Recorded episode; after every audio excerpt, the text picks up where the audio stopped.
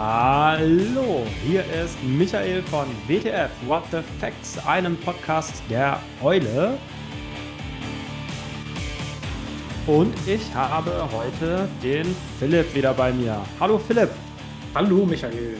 Du warst für uns alle auf dem Kirchentag in Nürnberg jetzt. Da habe ich gedacht, als jemand, der nichts mitbekommen hat von dem, was da passiert ist, weil ich jetzt äh, privat und beruflich nicht wirklich viel Zeit hatte, mich damit zu beschäftigen, äh, was denn da alles so äh, passiert ist auf dem Kirchentag. Sag mal, wie war es für dich dann in Nürnberg da so anzukommen auf dem Kirchentag? Ich fand es eine ganz spannende Sache. Das waren auch fünf sehr intensive Tage für mich. Du hast ja gerade so schön gesagt, ich war da für alle. Das ist ja echt, äh, boah, also das kann man ja kaum einlösen, denn es ist doch wirklich eine Menge los auf so einem evangelischen Kirchentag.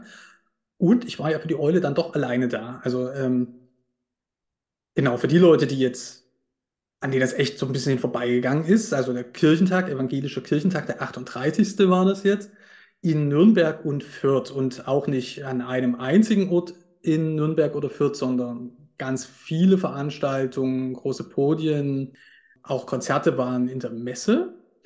Dann natürlich viele Veranstaltungen in der Nürnberger Innenstadt und in der vierten Innenstadt, also in den Kirchen, auf den Plätzen. Der Abend der Begegnung und der erste Abend des Kirchentages war in der Nürnberger Innenstadt, wo ganz viele kirchliche Werke, Dekanate, also Kirchenkreise oder Gemeinden äh, ausgestellt haben, Jugendverbände etc. Ähm, auf den Straßen mit Essen, mit Trinken, mit Lachen, mit Singen. Und in Fürth war auch was los in der sogenannten Stadthalle, was eigentlich mehr so, äh, so ein paar Hotel, Tagungszentrum Größe hatte.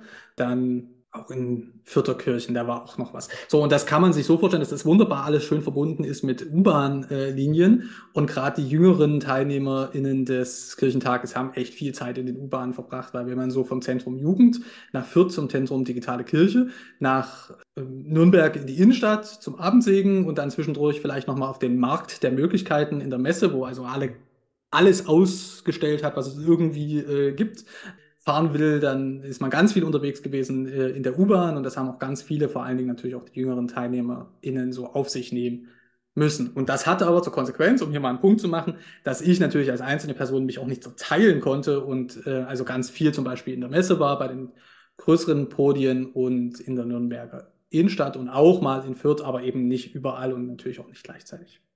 Meine Kirchentagserfahrung bestand genau aus dem Phänomen, was du gerade geschildert hast, äh, nicht selten darin, dass ich irgendwohin gebraucht habe, noch so fünf nach zwölf ankam und einfach nicht mehr reingekommen bin in alle möglichen Sachen, die eigentlich interessant waren. Standest du irgendwo vor verschlossener Tür oder konntest du alles erledigen, was du dir vorher auf deinen Laufzettel geschrieben hast? Ähm, nee, ich habe alles erledigen können. Das lag aber teilweise daran, dass ich sehr früh teilweise schon in die großen Hallen zu den großen Veranstaltungen äh, gegangen bin. Dann habe ich teilweise, ihr könnt das in den Kirchentagssplittern, die äh, wir im Magazin haben, auch ein bisschen nachvollziehen, ähm, dann von den Vorläuferveranstaltungen immer schon noch was mitbekommen habe. Also ich bin äh, zu dem Podium gegangen mit ähm, Carla Hinrichs von der letzten Generation und äh, Robert Habeck, dem Bundeswirtschafts- und Energieminister. Und da bin ich halt so früh in die Halle 4a, dass ich das Ende der Bibelarbeit von Markus Söder, dem bayerischen Ministerpräsidenten, noch mitbekommen habe. Ja, ich weiß jetzt gar nicht, ob wie das gewesen wäre, wenn die Halle wirklich überfüllt gewesen wäre, ob ich hätte da mit dem Presse-Kirchentagsausweis noch hätte rein gekonnt. An dieser Stelle einen herzlichen Gruß an die zwei Pfadis, die mich vor der sogenannten Stadthalle Fürth äh, mal eine halbe Stunde im Regen haben warten lassen. Aber äh, also, be that as it may, nee, ich bin überall reingekommen, wo ich äh, rein wollte, aber ich hätte sehr gerne natürlich noch viel, viel mehr Sachen äh, wahrgenommen und gesehen. Da wären dann die fünf Tage doch sehr kurz und sehr intensiv und ich glaube aber, dass das natürlich auch der Kirchentagserfahrung ähm, entspricht, die ganz, ganz viele TeilnehmerInnen hatten, dass man natürlich nie alles mitnehmen kann. Also mal ein paar Zahlen. Es gab über 2000 Veranstaltungen und davon sind ganz, ganz viele Konzerte, Gebete, Gottesdienste. Und ich habe außer dem Start und dem Schlussgottesdienst äh, keinen einzigen anderen Gottesdienst wahrgenommen. Die sind am Morgen früh und da habe ich im Hotel geschrieben. Und dem Vernehmen nach waren die alle auch sehr, sehr gut besucht. Viele, viele Leute fahren auf den Kirchentag eben nicht, um den Kanzler zu sehen oder äh, die große Diskussion zu führen, sondern die fahren den Kirchentag, um auch die geistlichen Veranstaltungen oder Konzerte wahrzunehmen. Äh, 70.000 Leute war, haben Tickets gekauft, sagt der Kirchentag, davon 80 bis 85 Prozent Dauerkarten. Da sieht man auch so einen Trend. Also erstens wären es weniger und zweitens wären es absolut viel weniger als früher Tagesticketkäufer, ja, sondern wer also ein Ticket zum Kirchentag kauft, macht das eben dann doch als mehrtägige Veranstaltung. Und dann waren so Veranstaltungen wie eben den Abend der Begegnung in der Innenstadt, wo es dann auch bis zu 130.000 waren. Und eine Zahl, die so ein bisschen wirklich untergegangen ist, die ich aber echt bedeutsam finde, weil wir beim Kirchentag ja immer über Politik reden und so. Aber eine Zahl, die wirklich total untergegangen ist, ist, dass wirklich an jedem einzelnen Abend, den Abendsegen auf dem Hauptmarkt, auf dem Kornmarkt und in der Messe, da waren Tausende von Menschen. Also jeden Abend da war natürlich auch immer ein schönes Konzert davor, klar, aber der, die Leute sind geblieben zum Abendsegen und haben die Kerzen angezündet und gesungen und sich den äh, Segen zum Abend und zur Nacht geben lassen. 15.000 Leute, 12.000 Leute, 10.000 Leute. Ähm, also das Wahnsinn und das hat natürlich den Kirchentag eigentlich viel stärker geprägt als jetzt so die Dreiviertelstunde mit dem Kanzler. Versuch mal uns irgendwie, äh, die wir so ähm, unmusikalisch sind für den Kirchentag, da mitzunehmen wie die Stimmung irgendwie war. Ich finde es äh, so schwer greifbar, weil du schilderst gerade so auf der einen Seite hat man die, die ganzen Gottesdienste, Segensfeier, irgendwelche Kerzen, dann steht man in der Halle vom Regen, um sich irgendwas vom Herrn Söder anzuhören. Auf der anderen Seite hat man dann aber auch Robert Habeck. Also allein da scheint mir schon so eine Spannweite zu sein. Wie war denn insgesamt die Stimmung?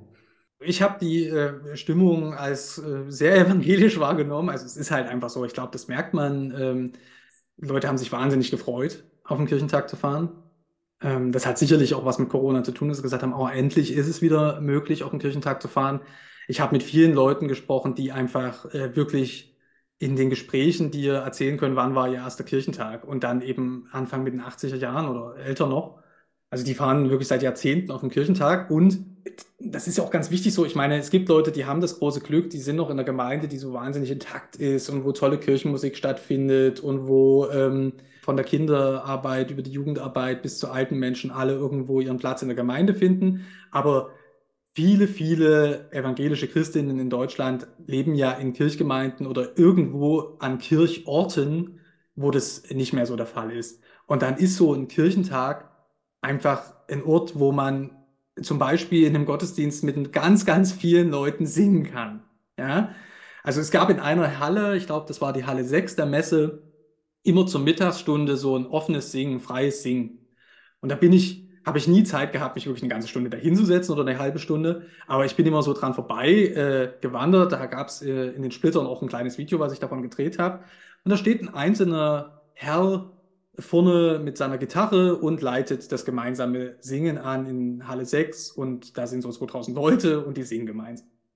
Also die Stimmung ist, um deine Frage mal zu beantworten, die Stimmung war von großer Wiedersehensfreude geprägt, von großer Freude wieder auf den Kirchentag zu gehen, von großer Nettigkeit und Liebe und dazu haben auch die ähm, Nürnberger und Fürther, die Fränkinnen, äh, sicherlich einen großen Beitrag geleistet. Also mir sind in all den Tagen von früh um acht bis nachts mm, um zwei nirgendwo Leute begegnet, die unfreundlich gewesen wären. So ein Stichwort, was ich jetzt vom Seitenrand dann doch immer wieder aufgenommen habe, war, dass das alles äh, sich äh, offensichtlich eher wie so ein großer ähm, grüner Parteitag verhalten hat. Aber die Schlaglichter, die du jetzt geworfen hast, mit Kerzen, Segen, alles sehr evangelisch, hört sich jetzt für mich alles nicht so an, als sei da das äh, Politische irgendwie nicht im Zentrum gestanden. Es gibt natürlich Themen, die die einzelnen unterschiedlichen Zentren, thematischen Zentren des Kirchentages bewegt haben.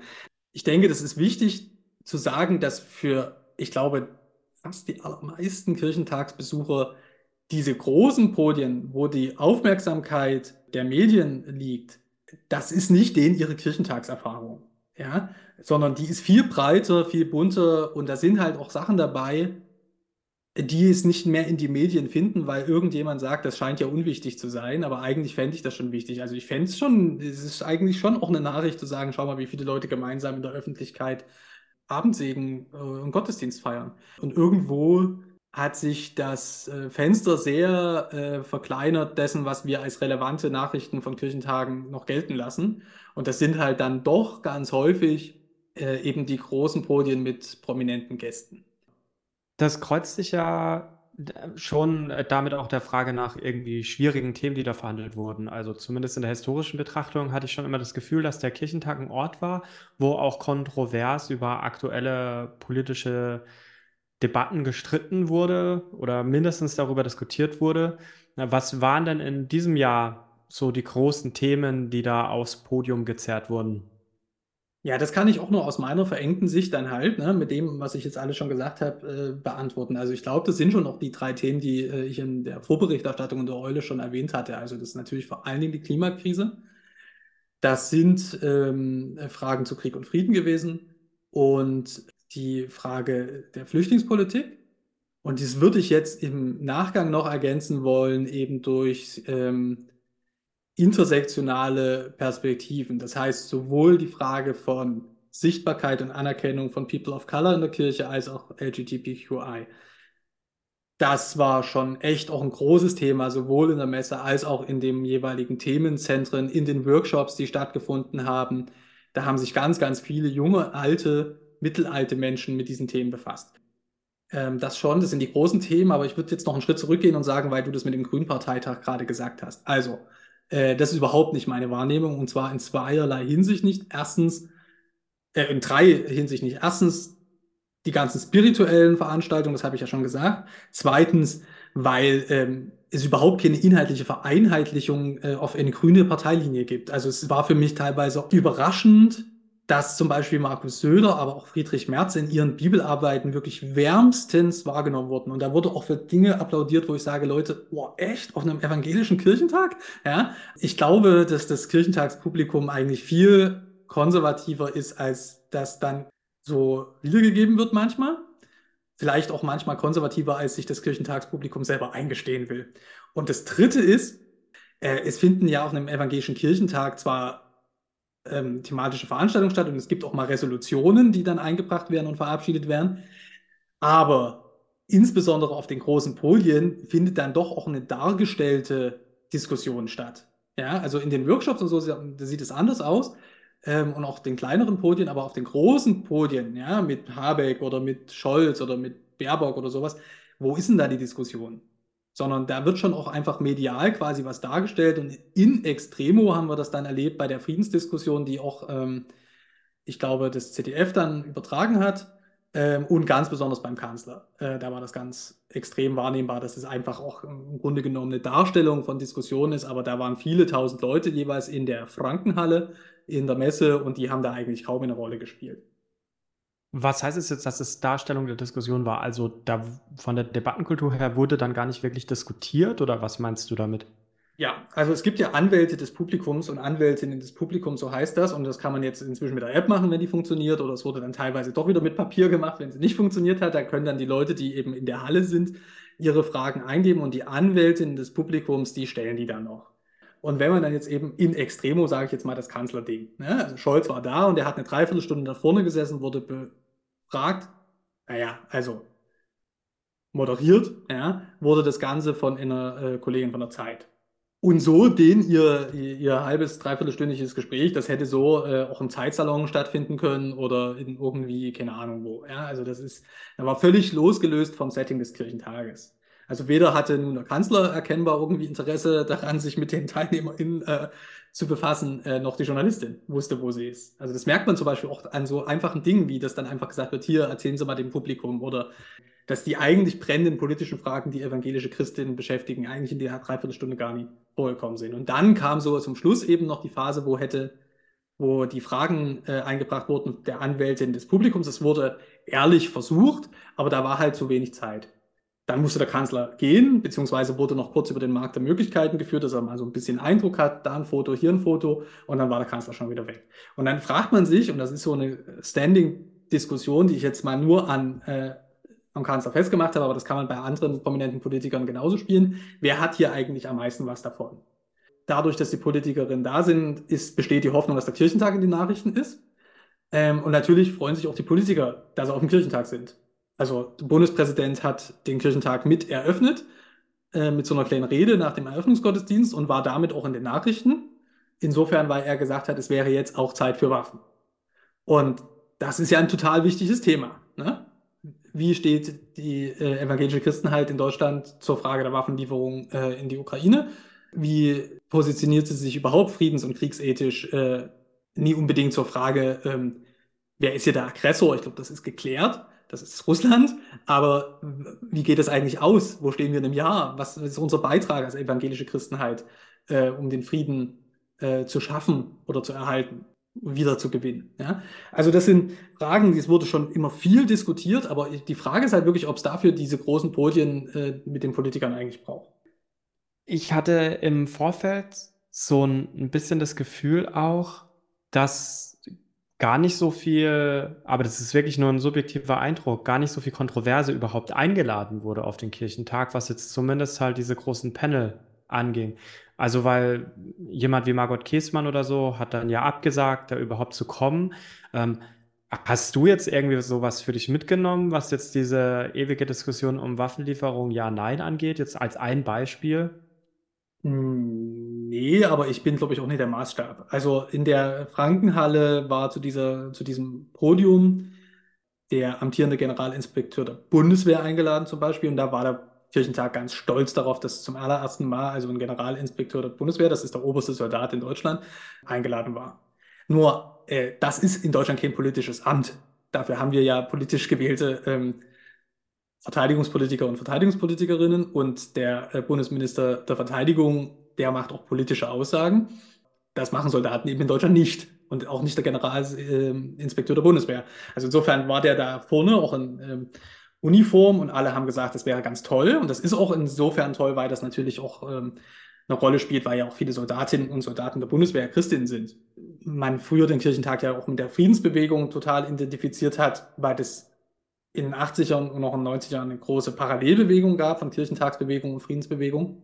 Aber ich bin ja nachgeboren, ja, ähm, und für mich ist es zum Beispiel, obwohl ich aus dem Osten komme, kein Widerspruch zu sagen, wir haben Seelsorge an Soldatinnen und Soldatinnen und trotzdem haben wir friedensethisch eine wesentlich kritische Haltung, als das jetzt in der Akademie der Bundeswehr der Fall wäre, ja, oder an der Bundeswehrhochschule also es ist schon wichtig, dass er da war, aber ich glaube, die Erwartungshaltung, dass der jetzt so großartig was sagt, die ist halt schon äh, nicht erfüllt worden. Ne? Der hat ein paar Sachen gesagt, fachlich dies, fachlich jenes, aber der darf sich ja qua Amt schon gar nicht so richtig positionieren. Und ansonsten wurde bei diesem Podium schon ein bisschen die evangelische Debatte, sagen wir mal, des letzten Jahres eingeholt und nachvollzogen. Insofern, dass Friedrich Kramer, der äh, Friedensbeauftragte des Rates der Evangelischen Kirche in Deutschland, äh, mit da war, gesagt hat, was er immer sagt. Dann war daneben noch Heike äh, Springhardt, die Landesbischöfin der Evangelischen Kirche in Baden. Die Badische Landeskirche hat riesen Vorlauf von 15, 16 Jahren friedensethischer Diskussion, Sicherheit neu denken etc.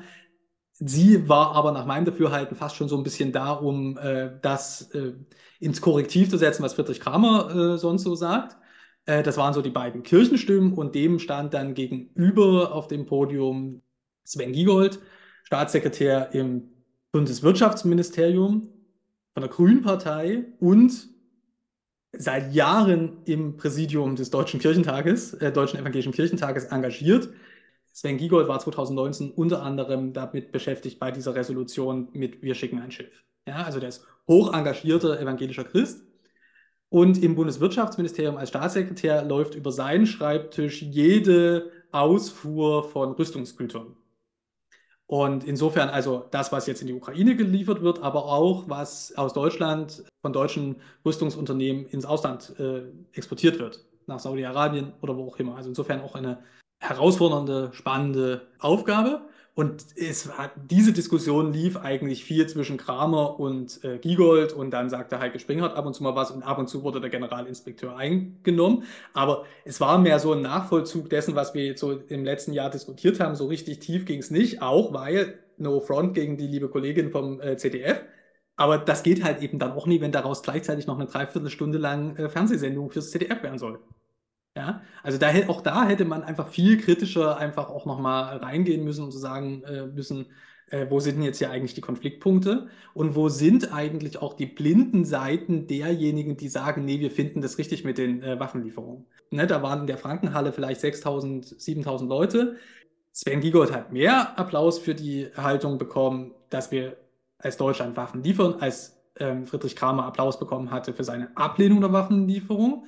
Aber die Frage, was machen wir eigentlich, wenn das jetzt immer, immer so weitergeht? Was ist denn eigentlich das Ausstiegsszenario aus diesem Krieg? Ja, die wurde zwar gestellt, aber die wurde nicht vertieft. So, jetzt habe ich ganz viel schon wieder zu diesem Podium gesagt, aber das ist eigentlich exemplarisch für alle Podien gewesen. Das war jetzt bei Robert Habeck und äh, Carla Hinrichs von der letzten Generation, worüber ich in den Splittern schon äh, geschrieben habe, gerne da nachlesen, äh, auch nie anders, sondern es wird halt nachvollzogen, was als ähm, gesellschaftliche Diskussion in der Luft ist und das ist auch ganz wichtig. Ein Kollege sagte, dass der Kirchentag auch die größte öffentliche Bildungsveranstaltung in Deutschland ist und das stimmt auch tatsächlich. Ja? Und ich finde es auch erstaunlich und dort, wo es gelingt, beim Kanzler hat es gar nicht geklappt, aber bei Habeck hat es geklappt, dass eben auch ein Bundeswirtschaftsminister sich hinsetzen muss und von den anderthalb Stunden oder ein oder dreiviertel Stunde Veranstaltung hat er mehr zugehört, als er überhaupt reden durfte. Und das finde ich auch für unsere Zeit ja eigentlich eine, eine Botschaft, ne? dass wir einfach voneinander und miteinander gegenseitig äh, lernen und uns auch zuhören. Und das heißt eben wem, für Robert, ja. Wem oder was hat Robert Habeck dann zugehört? Ja, der musste zum, also Carla Hinrichs von der letzten Generation war als Erste dran. Mhm. So, da hat er einfach erstmal zuhören müssen, eine Viertelstunde. Dann war er dran, dann wurde diskutiert, das Podiumgespräch, ja, äh, ist halt so. Und dann hat noch eine Soziologin gesprochen, die das Ganze auch noch mal ein bisschen eingeordnet hat. Und ihr wurde genauso gespannt, interessiert, äh, zugehört, ja fast noch mehr Standing Ovations bekommen als Habeck oder Carla Hinrichs. So, man kann sich mal über das Format Podium allgemein unterhalten, weil da komme ich mal zu einem Punkt zurück deiner Frage von vorhin. Äh, der Kirchentag ist ja extrem intensiv vorbereitet. Und der wird in den Landeskirchen insofern vorbereitet, weil es die sogenannten Landesausschüsse, Landesausschüsse für den Kirchentag gibt, wo Leute also sich zwei Jahre lang darüber Gedanken machen, welche Veranstaltungen auf dem Kirchentag stattfinden. Und es ist völlig klar, dass es weniger Veranstaltungen werden sollen, weil man vermeiden will, dass Veranstaltungen leer bleiben, weil, also ne, hier überfüllt, was mhm. man immer so sieht, das ist die Zielrichtung. Der Kirchentag möchte gerne, dass Veranstaltungen überfüllt sind, damit nie irgendwie ein Podium stattfindet, wo nur fünf Leute sind. Ja? Es ist auch klar, dass es immer weniger Ehrenamtliche gibt, die den Kirchentag ähm, helfen, mitzuveranstalten. Also das ist halt so das Security und Objektleitung und Papphocker aufbauen und Papphocker abbauen und all das machen Ehrenamtliche beim Kirchentag, vor allen Dingen junge Menschen, Jugendliche und junge Erwachsene. Und obwohl die total motiviert sind, das, davon gibt es immer weniger. Und das heißt, so ein bisschen muss der Kirchentag auch schrumpfen. Und man will sich auch konzentrieren. Also man hat auch schon auch verstanden, dass man nicht immer alles machen kann auf einmal. Ja? Und gleichzeitig gibt es aber unter, wahnsinnig viele unterschiedliche Statusgruppen, die also am Kirchentag zerren und sagen, ich will aber mein Thema haben und die Thema.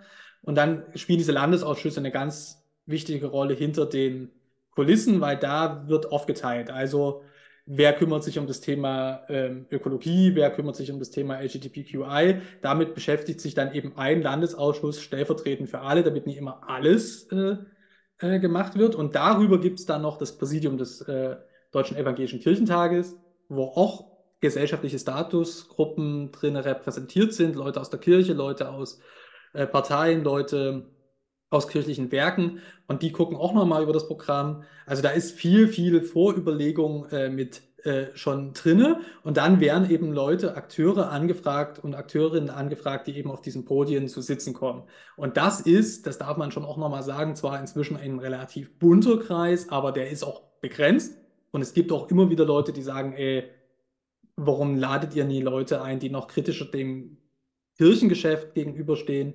Und ich denke, das wird in Zukunft noch wichtiger sein, denn es ist schön und gut, dass wir immer die ganz großen gesellschaftlichen Fragen machen, aber so wirkliche Kirchenthemen, also wie geht es eigentlich mit der Kirche weiter? Was ist eigentlich mit der Mitgliederbindung der Kirche? Was ist eigentlich mit ähm, theologischen Themen? Das spielt erstaunlicherweise teilweise nur am Rande eine Rolle, aber ich glaube, das wird umso mehr der Kirchentag auch ein bisschen kleiner wird und umso kleiner die Kirchen in unserer Gesellschaft werden, wichtiger und stärker auf dem Kirchentag noch sein. Also der Kirchentag als innerkirchliche ähm, Plattform, als zusätzlich zu dem, dass er eine Plattform sein will, um in die gesamte Gesellschaft hineinzuwirken. Aber bist du nicht gerade eigentlich immer der Kritiker, der sagt, äh, hört mal auf, euch immer so viel mit euch selbst zu beschäftigen? Ja, aber es gibt ja wichtige Themen und wo kann man die besprechen?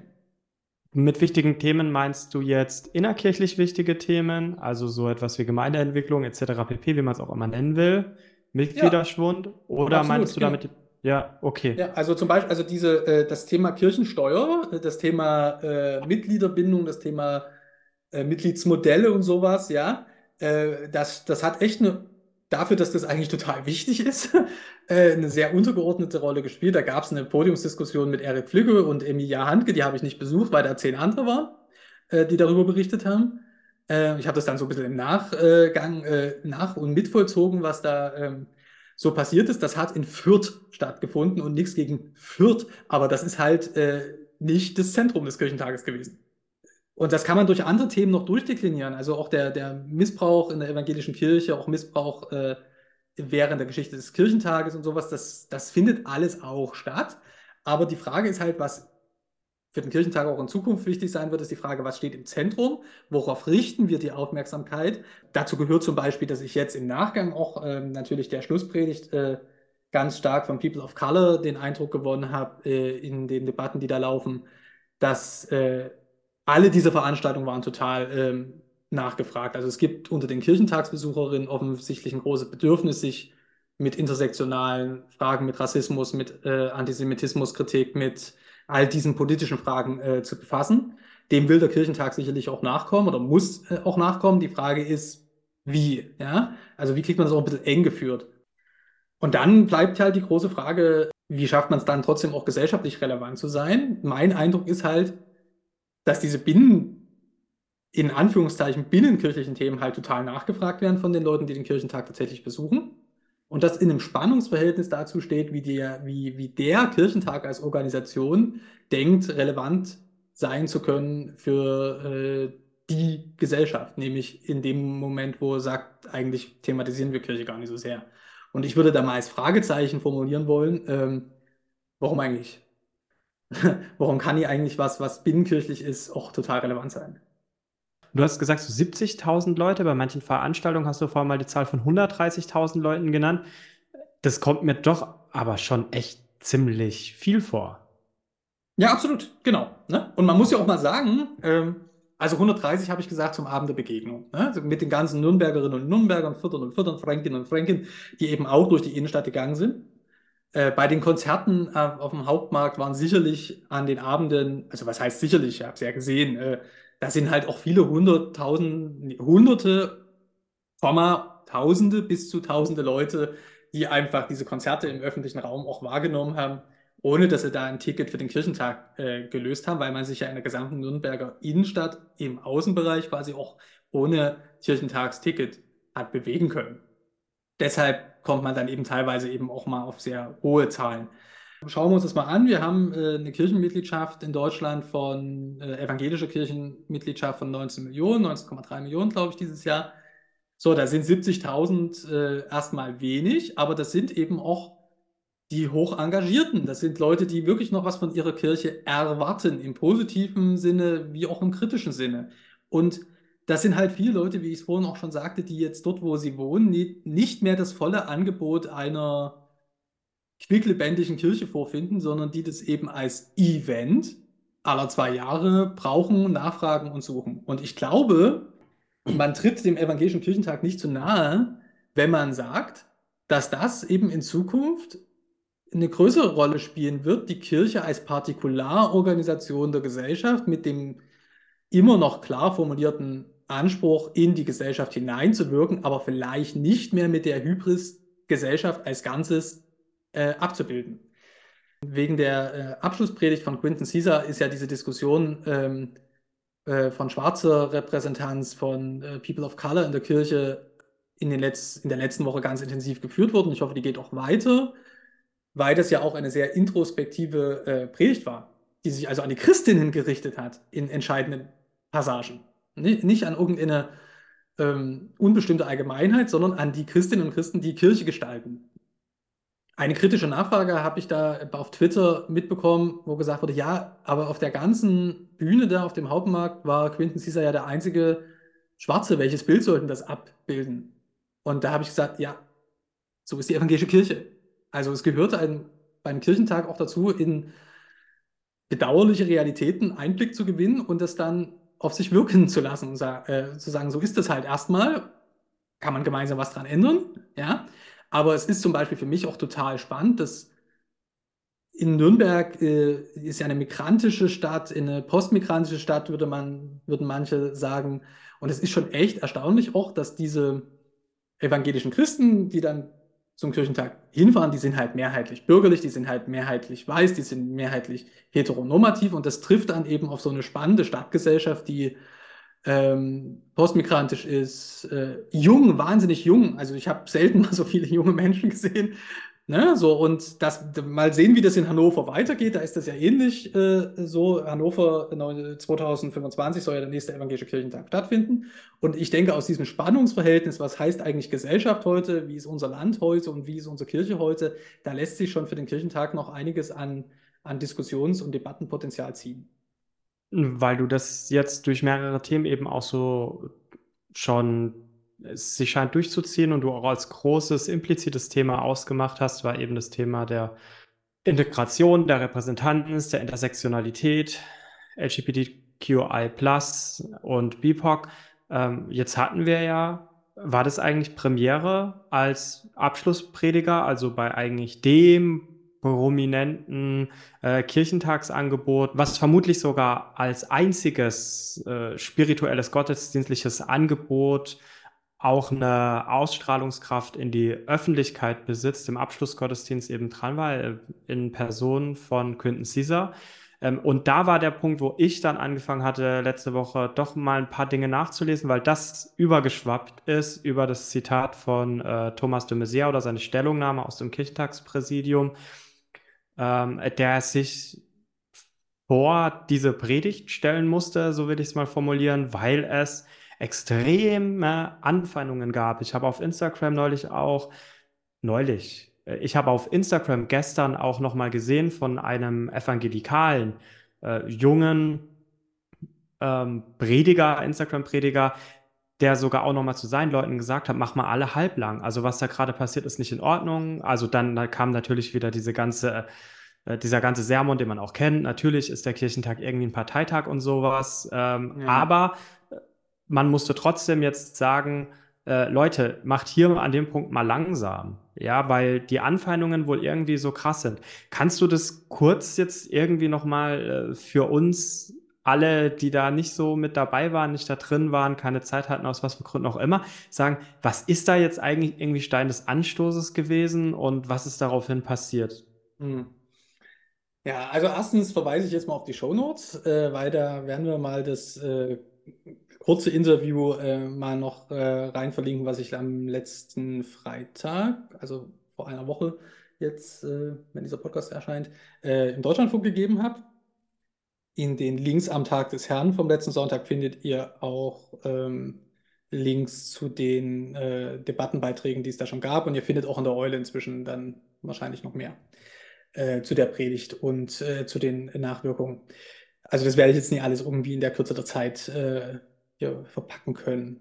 Ich denke, es sind so ähm, zwei Dinge, die ich hier aber noch sagen will. Das erste ist, für mich steht die Predigt in einem Spannungsverhältnis zum restlichen Kirchentag, den ich wahrgenommen habe, äh, den ich als spirituelle Gemeinschaftserfahrung wahrgenommen habe, während dann eben in der medialen Repräsentation, auf die aber dieser Abschlussgottesdienst auch selber hin angelegt ist, weil das ein Fernsehgottesdienst war und das muss dann eben formatiert sein. Ne? Also da ist völlig klar, das Musikstück muss genau so lange dauern. Da ist völlig klar, die Predigt muss genau so lange dauern. Da ist wirklich jedes Wort vorher geprobt und äh, abgemessen, abgezeitigt.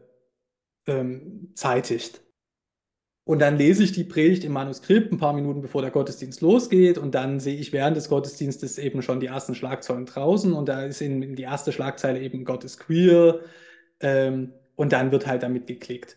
So, also für mich steht das so ein bisschen im Spannungsverhältnis zu dem gesamten Geschehen, was ich ja jetzt hier eine halbe Stunde äh, versucht habe, einigermaßen transparent zu machen.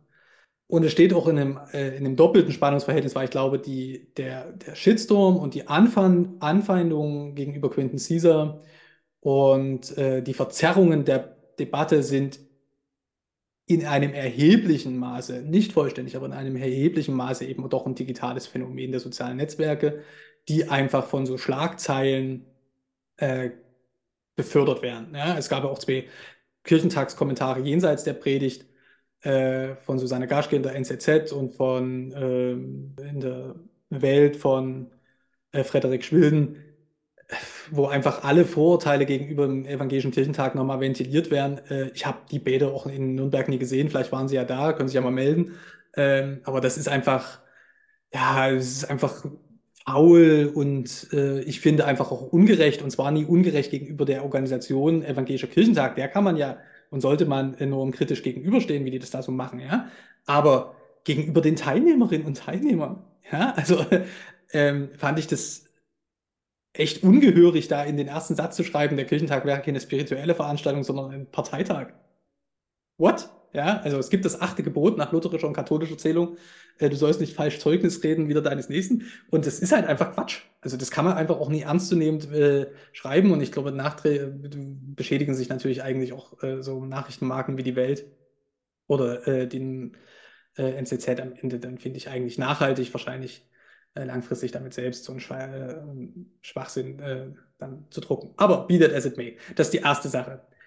und die zweite Sache ist, dass ich glaube, Quentin Caesar ganz viel versucht hat, mit dieser Predigt auszudrücken. Einmal die Frage nach äh, schwarzer Pastor, People of Color, der Predigt. Das ist auch an sich schon mal ein Zeichen, aber ganz bewusst eben nie sich zum Zeichen machen lassen, nie als Token-Pastor da aufzutauchen, sondern das wirklich zu nutzen, äh, die Kanzel für wichtige inhaltliche äh, Sachen. Und ich finde, das ist ihm gelungen, aber das ist natürlich auch eine wahnsinnige Herausforderung für Leute, die einfach so einen gefühligen Abschlussgottesdienst ähm, erwarten wollen. Ich habe von der evangelischen Pastorin danach gehört, ihr wäre es schwer gefallen, danach zum Abendmahl zu gehen nach der Predigt. Und sie war deshalb auch ganz froh, dass auf dem Hauptmarkt kein Abendmahl gefeiert wurde. Auf dem Kornmarkt wurde ja Abendmahl gefeiert. Ähm, Wer hat auf dem Kornmarkt gepredigt? War das der Alexander Brandl? Genau, genau. Da ist ja auch Konstanze Pott zu Wort gekommen, bayerische Landessynodale, die von ihrer Transition ähm, berichtet hat. Also eigentlich so dieses Thema Queer viel stärker noch ähm, aufgenommen hat, aber natürlich, weil es eben kein Fernsehgottesdienst war, konnten die sich da auch viel Zeit nehmen. Der Gottesdienst war auch länger, ähm, wurde danach Abendmahl gefeiert. Es war einfach auch ein bisschen mehr Zeit, während das auf dem Hauptmarkt alles so ein bisschen flott, flott gehen musste. Ja, also ich finde, der Quentin Caesar hat da ganz viel auf einmal versucht, wo dir jetzt, du kennst es ja von der Uni, ne, homiletisches Hauptseminar, wo man Predigten lernt oder im, im Predigerseminar, wahrscheinlich jemand gesagt hätte, ey, du versuchst hier gerade ein bisschen viel für eine kurze Predigt. Ja, also ich hatte ja schon erwähnt, da gab es einfach auch Teile, die sich wirklich an die Christinnen, engagierten Christinnen in den Gemeinden berichtet. Dann war wieder Teile, da ging es um die ganze Gesellschaft. Dann sollte es Anspruch und Zuspruch sein. Und ich glaube, wir tun uns in diesen Predigtdebatten jetzt jenseits des Hasses, ne? da kann es nur ein Nein dazu geben.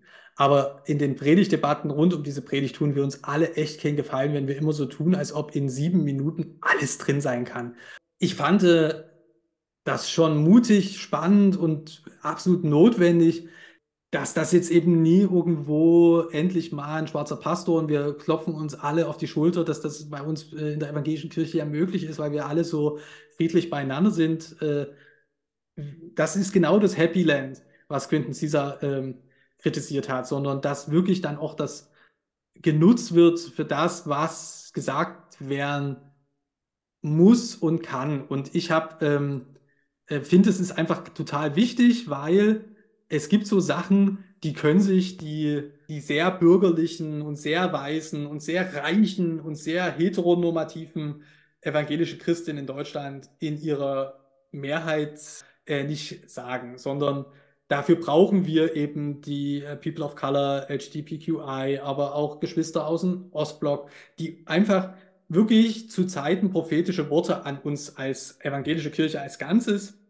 ausrichten, sagen, nee, wir gehören dazu, hört uns zu. Ähm, ähm, und das ist, das mag halt, ne, ich habe das äh, im Deutschlandfunk schon gesagt, das ist nicht gut zu hören für manche, äh, jetzt mal jenseits des Hasses. Es ist einfach schwierig, das anzuhören. Das äh, kann ich schon auch wahrnehmen. Aber das, das ist ganz wichtig, dass das gesagt wird, weil das einfach äh, eine Form von Wahrheit ist, die wir uns auch ähm, zumuten sollten. Und da muss ich ehrlich sagen, hat der Kirchentag gut daran getan, dieses Schaufenster, äh, dieses prominente Fenster, die Schlusspredigt dafür zum Abschluss äh, zu geben. Aber be that as it may, äh, ich würde mich halt echt schon echt freuen, wenn wir ähm, mal dahin kommen, aus Predigten nie immer wieder einzelne Sätze rauszureißen, wie das jetzt äh, mit Quinton Caesar passiert ist, aber auch mit der Ratsvorsitzenden im Herbst und so, äh, sondern wirklich darauf achten und vielleicht auch das eigene, die eigene Stärke, äh, das eigene Register religiöser Rede auch gelten lassen. Und vielen Dank äh, für deinen letzten Kommentar und dass du uns etwas mitgenommen hast nach Nürnberg und von deiner Erfahrung auf dem Kirchentag geschildert hast die, dieser Podcast und alle Berichte, die wir bisher in der Eule haben, vor allen Dingen diese kurzen Sachen im Splitter, nichts davon kann berechtigterweise Anspruch auf Vollständigkeit erheben. Deshalb wäre mir jetzt noch ganz lieb, weil ich ja nun mal da war. Also wenn irgendwas offen geblieben ist, wo äh, unsere HörerInnen und Leserinnen das Gefühl haben, das würde mich aber schon noch interessieren, ich habe dazu aber noch nichts gelesen, bitte meldet euch. Schreibt uns eine E-Mail, redaktion.eulemagazin.de oder findet uns äh, auf Twitter etc oder in die Kommentare unter diesem Podcast könnt ihr das auch schreiben. Es ist jetzt nicht so, dass ich alle schon schreiben konnte. Also stellt ruhig eure Fragen, vielleicht habe ich ja dazu auch noch was und äh, wir schießen auch gerne noch mal was nach, ja, wenn das, äh, wenn es Fragen gibt, die, äh, die offen geblieben sind äh, oder Themen, die euch interessieren, wozu wir gerne noch was haben wollen. Also gerne begeistert uns, inspiriert uns, äh, fragt nach. Tut das und informiert euch auch weiterhin, was es Neues gibt bei der Eule. Schaut regelmäßig beim Magazin vorbei, folgt auf Twitter, Instagram und alle Älteren dürfen auch gerne auf Facebook folgen. Es gibt auch immer wieder unter den Tweets zu dem Podcast und anderen Themen spannende Diskussionen. Beteiligt euch daran, wir würden uns freuen. Und natürlich ganz wichtig, die Arbeit, die hier passiert, die Philipp andere regelmäßig tun, also auch die Kolumnisten und Kolumnistinnen, die regelmäßig in der Eule schreiben, ähm, die bekommen natürlich auch etwas dafür. Und das ist nur möglich, weil so viele Leute sich jetzt doch dann schon dafür entschlossen haben, ein Abo bei der Eule zu lassen. Fühlt euch ermutigt, diese Arbeit, die wir hier tun, die gibt es nicht völlig umsonst. Auch der Philipp braucht etwas zu essen, wenn er für uns auf dem Kirchentag ist. Sorgt dafür, dass der arme Mann nicht hungern muss. Und danke dir nochmal, Philipp. Ich wünsche dir einen schönen Tag. Ja, tschüss. Tschüss. Hi, ich bin Eva. Gemeinsam mit Max und Philipp habe ich 2017 die Eule gegründet, das Magazin für Kirche, Politik und Kultur. Gemeinsam mit unseren AutorInnen machen wir Kirchen- und Religionsnachrichten für eine neue Generation. Dabei brauchen wir deine Unterstützung. Mit einem Eule-Abo bezahlst du den unabhängigen Journalismus der Eule, denn wir werden von keiner Kirche finanziert. Du sorgst dafür, dass wir unsere AutorInnen fair bezahlen können und leistest damit einen Beitrag für die Stimmenvielfalt in den Kirchen. Ab 3 Euro im Monat bist du dabei. Mach mit und schließ jetzt ein Eule-Abo ab.